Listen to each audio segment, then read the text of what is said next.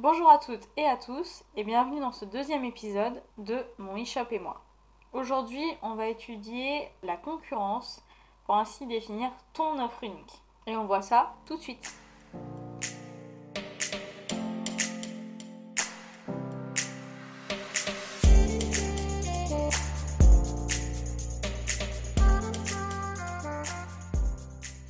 Pour faire une bonne étude de la concurrence et ainsi définir ton offre unique pour ton entreprise, il y a trois étapes clés à respecter. La première, observer, la deuxième, améliorer et la troisième, maîtriser. On va voir ensemble ces trois étapes clés qui sont indispensables pour arriver à bien étudier ta concurrence et ainsi définir ton offre unique. La première étape est observer. Donc qu'est-ce qu'on va observer? On va observer, comme tu l'imagines, ta concurrence. À la fois ta concurrence directe et ta concurrence indirecte. Pour ta concurrence directe, on va se rapprocher le plus de ce que tu proposes. C'est-à-dire un produit identique à ce que tu vas proposer, ce que tu vas vendre, avec les mêmes caractéristiques techniques, ou ce qui s'en rapproche le plus, et peut-être les mêmes valeurs que les tiennes. Tu auras toujours un concurrent direct, sauf si tu proposes un produit très très innovant, qui n'a jamais été vu sur le marché. Mais même là, je suis sûre que tu es capable de trouver des concurrents plus ou moins directs. Si euh, tu ne trouves pas de concurrents directs, tu peux te tourner vers des concurrents indirects. Tes concurrents indirects vont être les personnes qui vont être sur le même marché, mais qui vont pas vendre exactement la même chose que toi. Je te donne un exemple pour que tu comprennes mieux.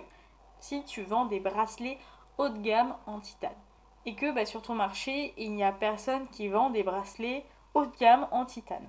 Donc ton étude de la concurrence directe va être très difficile, même voire impossible. Tu vas donc te tourner vers tes concurrents indirects. Tu as deux possibilités d'études de concurrents indirects. Soit tu vas te tourner vers les concurrents qui vendent des bracelets euh, autres qu'en titane, donc qui peuvent être des bracelets fantaisie de gamme inférieure, ou alors tu vas te tourner vers des fabricants euh, de colliers, par exemple en titane haut de gamme. Comme le bracelet fait partie des accessoires de mode, tu vas te tourner vers également un accessoire. Donc là, dans ce cas-là, le collier on voit les concurrents indirects comme ayant à peu près le même style de consommateur. C'est-à-dire que un client, un consommateur qui va acheter un collier en titane haut de gamme va être susceptible d'acheter également un bracelet en titane haut de gamme. Donc on peut le considérer comme, comme concurrent indirect. Il faut également voir au niveau des valeurs que partage l'entreprise, que promeut l'entreprise. Si tu vends des bracelets en titane haut de gamme, et que tu promeus euh, la bonne qualité de fabrication, le Made in France, la protection de l'environnement, tu vas vouloir voir ce que font des concurrents, des concurrents directs ou indirects comme toujours, mais qui partagent les mêmes valeurs que toi. C'est très intéressant de voir les concurrents en termes de valeurs, parce qu'ils nous permettent de voir comment ils communiquent sur leurs produits, également quels sont les prix. Donc on arrive au deuxième point, regarder les prix. Effectivement, pour un même produit, il peut y avoir plusieurs prix différents il faut que tu les regardes sur le marché, donc toujours en étudiant le plus possible tes concurrents directs, sinon tes concurrents indirects, qui ont exactement le même produit que toi ou un produit similaire à celui que tu proposes, et tu compares les prix. Ça ne vaut pas le coup de proposer des prix très très bas, parce que les prix très très bas vont montrer que vont être perçus comme un produit de mauvaise qualité, de qualité plus inférieure. Et ça va pas être bon ni pour toi ni pour ton marché, car ça, va, ça risque de casser les prix sur ton marché si tu vends quelque chose qui est de très haute qualité, je te fais une très faible marge, ben, du coup les gens vont se rendre compte que c'est de la bonne qualité, mais du coup on va comprendre l'écart de prix. Donc ça risque de faire casser le marché et du coup ben, plus en plus de gens vont produire pratiquement à perte. Et ça, on veut absolument pas ça. Donc regarde les prix, essaie de trouver une fourchette de prix qui corresponde à ton offre et qui est bien avec ton marché et qui également te permet de faire une marge suffisante pour gagner ta vie. on en vient du coup à la qualité perçue. La qualité perçue, c'est la qualité que va donner le consommateur au produit. Je m'explique. La qualité perçue va dépendre de ton consommateur, mais également de l'image que tu renvoies de ton produit et de ton entreprise. Le meilleur qui fait ça, c'est euh, Apple.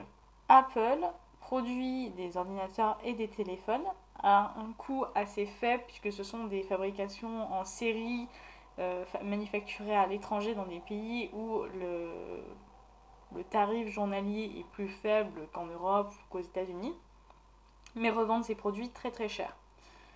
Donc ils se font une marge énorme, par conclusion.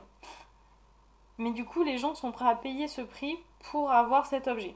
C'est là qu'intervient la qualité perçue. Si un nouvel iPhone sortait et qui était à 100 euros, personne ne l'achèterait parce qu'on penserait que ce serait de la mauvaise qualité, que euh, y aurait quelque chose, ce serait une contrefaçon, des choses comme ça. Donc vraiment, il faut se baser sur la qualité perçue. Si tu envoies une image de Made in France euh, écologique et locale, les gens seront prêts à dépenser plus parce que déjà, même en n'ayant pas vu ton produit, ils vont se penser que c'est une qualité supérieure à un de tes concurrents qui va par exemple créer son produit à partir de matériaux fabriqués à l'étranger, dans les pays de l'Est, des choses comme ça.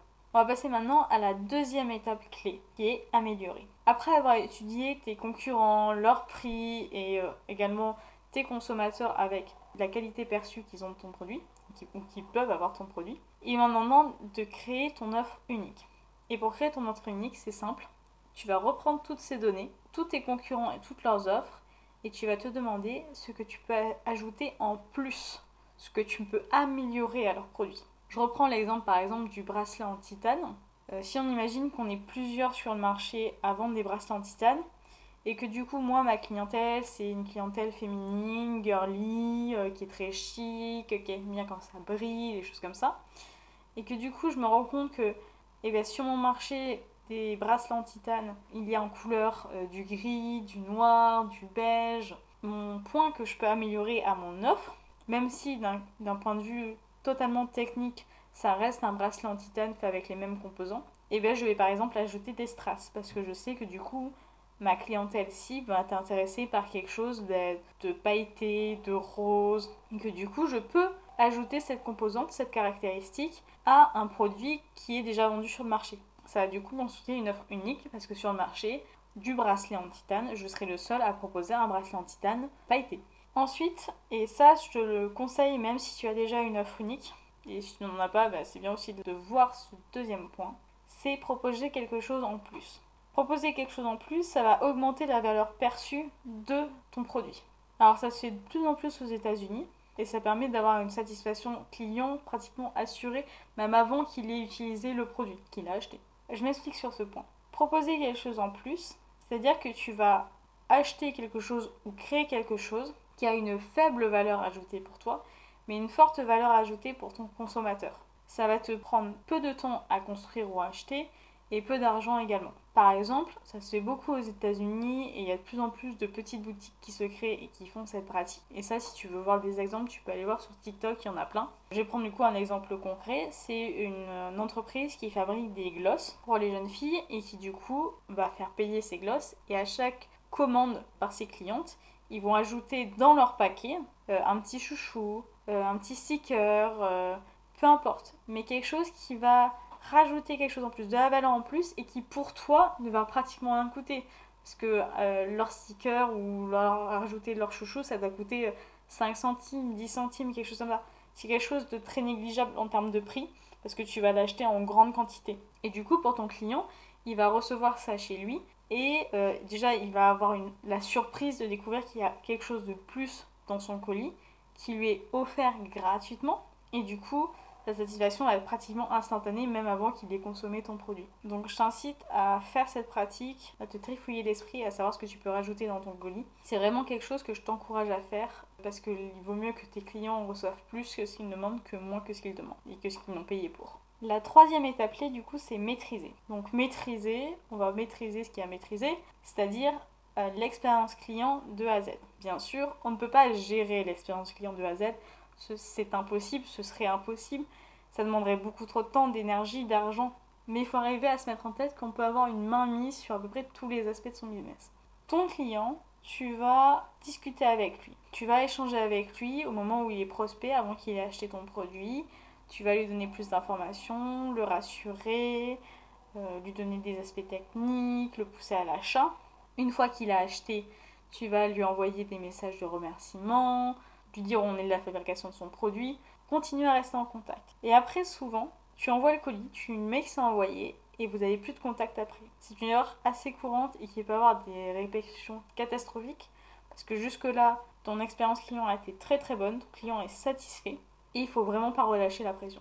Et ce qui, ce qui est un point capital et que souvent les petites entreprises oublient, c'est le point important de la livraison choisir son prestataire, c'est indispensable. Alors je sais qu'en France, niveau prestataire de livraison, c'est pas forcément euh, génial, surtout en ce moment avec la période Covid. On fait ce qu'on peut. Mais du coup, vous avez des actions que vous pouvez mettre en place pour améliorer cette expérience client pendant la livraison.